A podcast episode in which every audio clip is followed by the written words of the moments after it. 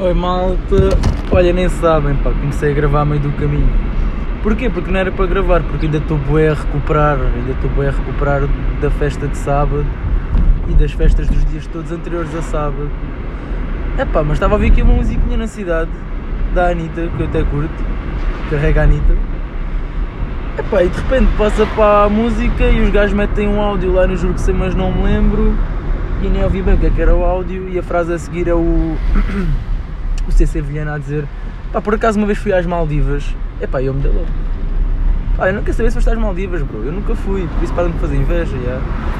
Bem, é mais ou menos isto. Como podem ver aqui pela minha voz, eu ainda estou um bocado abatido. Porquê? Então vou... Yeah, pá, e esse é o motivo pelo qual eu não tenho gravado, que eu até tinha bem merdas para falar. Tu não é que houve um jubileu da rainha e a malta continua a adorar bem a rainha. E eu sou bem contra isso. Fica para outra altura. Uh... Bem, continuando aqui onde eu queria chegar. Já, yeah, não tenho gravado porquê? Para já por tentar de ressaca, que foi as festas aqui do Pinhal Novo. Que eu tinha dito no último episódio que era vésperas de festas. E depois, porque houve bem dias fui a pé para o trabalho, para não levar carro, porque é direto para as festas e tal. Pronto. Tenho todos responsáveis que dão em, em não gravações de episódios. Mas pronto, olha, por falar em festa, eu vou já passar aqui para o que eu descobri. Foi em concreto no sábado, no aniversário do meu bro Lopes. Um grande abraço para o meu bro Lopes. Estamos juntos, meu bro. E o que é que eu descobri? Pá, eu descobri que tenho amigos muito malucos, pá. E nem sei se é no bom ou no mau sentido, sabem? Porque imaginem, daqui a dois anos eu posso dizer se foi no bom ou no mau sentido. Vai ser no bom se eu, se eu falar e disser: Olha, malta, lembras daquela vez que fizemos isto? É pá, nice. Agora, se a gente começar sempre a fazer isto, vai ser no mau sentido. Isto é o quê? Isto é, o Lopes convidou-nos para ir lá à festa dele, que era, pronto, de sábado para domingo. Lá na casa dele e tal, máquina de Imperial, barril à vontade, DJ, carrega no play. E yeah, o que nós não contávamos é que domingo também houvesse festa. Ou melhor, eu já contava mais ou menos, porque ah, ele disse logo, olha, a minha fazem os caracóis, mano, ficas aí a dormir e tal. Eu, ok, vou frisar o ficas aí a dormir. Porque foi exatamente isso que eu me preparei para fazer. Ele veio um saco de cama, meu. Ele veio um saco de cama, ele veio roupa quentinha. Ok, não foi preciso a roupa quentinha mesmo, porque estavam tipo 30 graus às 6 da manhã.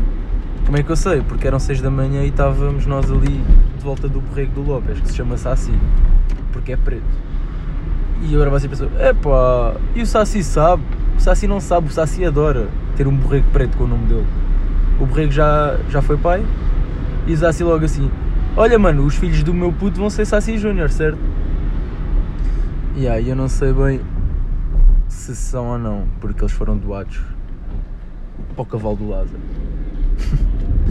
bem, continuando. E ah pá, então basicamente nós estávamos lá, tinha acabado a festa, não né? Eram 6 ou 7 da manhã, não, eram 7 e tal da manhã já.